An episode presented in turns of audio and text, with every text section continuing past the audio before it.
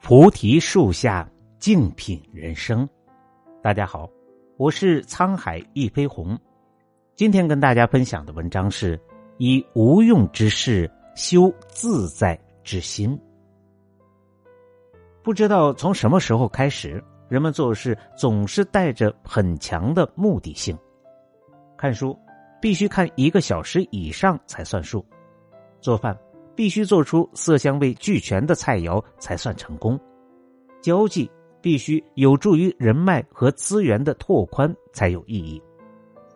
这样的人生，乍一看似乎每一分每一秒都花在了点上，但仔细看看，恰恰是这些模式化的生活，在不知不觉中固化了人们的思维，导致人们在做事时总是习惯性的带着功利心。看书，看的是时间吗？自然不是。看书时，真正让人享受的是不同思维的碰撞，是关于文章的思考。阅读带来的乐趣，并不是由时间决定的。同样的，做饭的乐趣在于处理、烹饪食材的过程，哪怕成品差强人意，其带来的愉悦感也无法被超越。交际时。相比人脉的意义，更重要的是与朋友一起谈天说地、自由轻松的那份心情。生活似乎要靠有用的事情才能有意义，但让生活变得有趣可爱的，却是那些所谓没有用的事情。身边有位好友，周末时总是很难约出门。有一次去他家里，才发现原来他一直在鼓捣自己的小花园。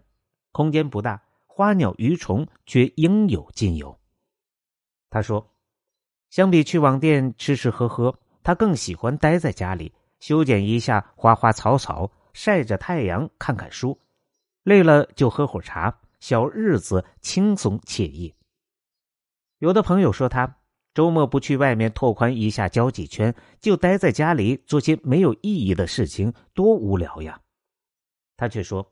只要能在自己的时间里做自己喜欢的事情，哪怕是虚度时光，也是最美好的生活。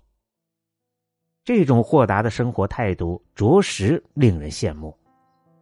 有些人在开始行动前思考的问题，不是自己开不开心，而是这件事情能不能带来收益。有些事情或许没有物质层面的意义。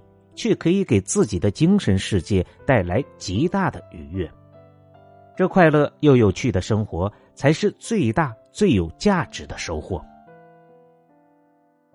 人生的价值除了物质方面，更多体现在精神方面。生命的意义不应该通过事物的有用或者无用来界定。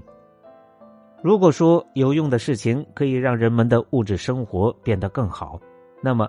那些无用的事情，则可以让人们的心灵变得更加丰富，生命更加有趣。每个人的生活都是自己的，不用迎合他人的生活，更不用在意他人的评价。过好自己的小日子，哪怕只有斗鸟浇花，只要是自己心之向往，便是最有意义的人生。